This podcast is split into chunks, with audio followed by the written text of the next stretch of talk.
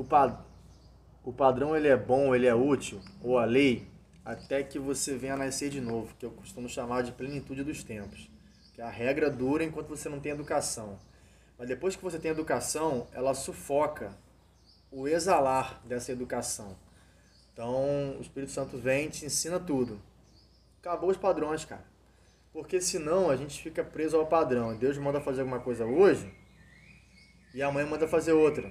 A gente não, não vai fazer outra amanhã, porque vai contra o que ele mandou hoje. Então tá vendo como que é interessante você compartilhar isso?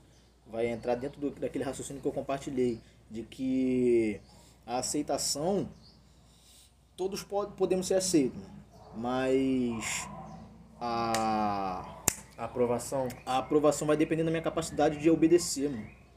Porque dentro do, do padrão aceitável, eu ser que nem a igreja de Laodiceia, que Jesus bate na porta e eu não abro. Isso aí, E ele falou isso para crente, ele falou isso para a igreja.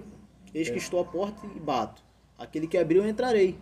Ou seja, pensa no aniversário, aonde os convidados estão dentro da festa festejando e o aniversariante está do lado de fora, batendo na porta, querendo entrar. E o que que faz hoje nós, como igreja, nos vermos super aprovados por Deus, cara? E não temos a humildade de perceber, opa, alguma coisa pode estar errada. Caramba, essa daí agora foi forte. Por que a gente não consegue ser humilde a ponto de analisar e falar, poxa, cara, a gente pode estar viajando o que a gente está fazendo como igreja, velho? Porque eu ouvi o que Deus falou comigo ontem. E o fato de ter ouvido a voz de Deus ontem, eu acho que a, a mesma voz de ontem vai ser a voz de hoje, a voz de amanhã e a voz de semana que vem. Eu estou fazendo o que Deus falou, não o que Ele está dizendo. Aí. E dá certo. Sai a água da rocha, mano. Mas você não vai entrar na terra prometida. Não vai. A questão é que a gente vai atender a necessidade do povo, assim como Moisés fez naquele, naquele tempo. Deu uma pancada na rocha lá, a água saiu, o povo foi abençoado e bebeu. Só que ele não entrou na terra, velho. Porque a gente tem a mania de examinar as coisas, tipo assim, só não é de Deus se der errado. Deu certo, a gente vai vivendo, cara. Pode morrer, mano.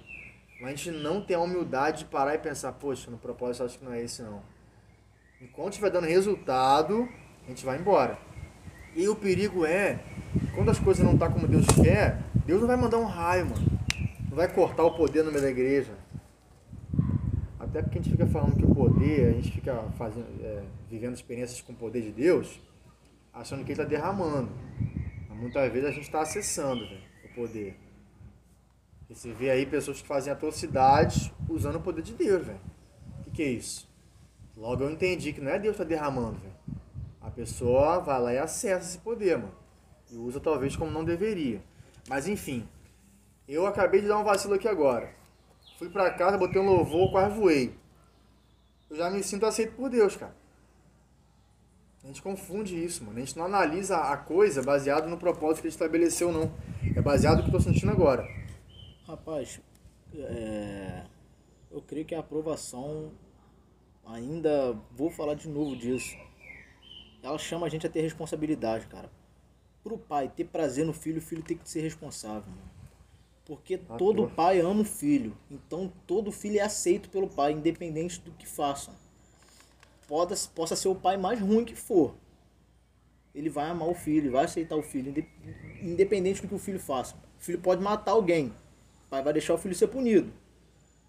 Pai justo, né? Não é o pai da atualidade. O pai justo vai deixar o filho ser punido de acordo com a, com, com a lei civil. Mas ele ainda vai aceitar o filho, não vai desprezar. Agora, para fazer com que o pai sinta prazer, eu vou ter que assumir a responsabilidade. E isso é muito difícil.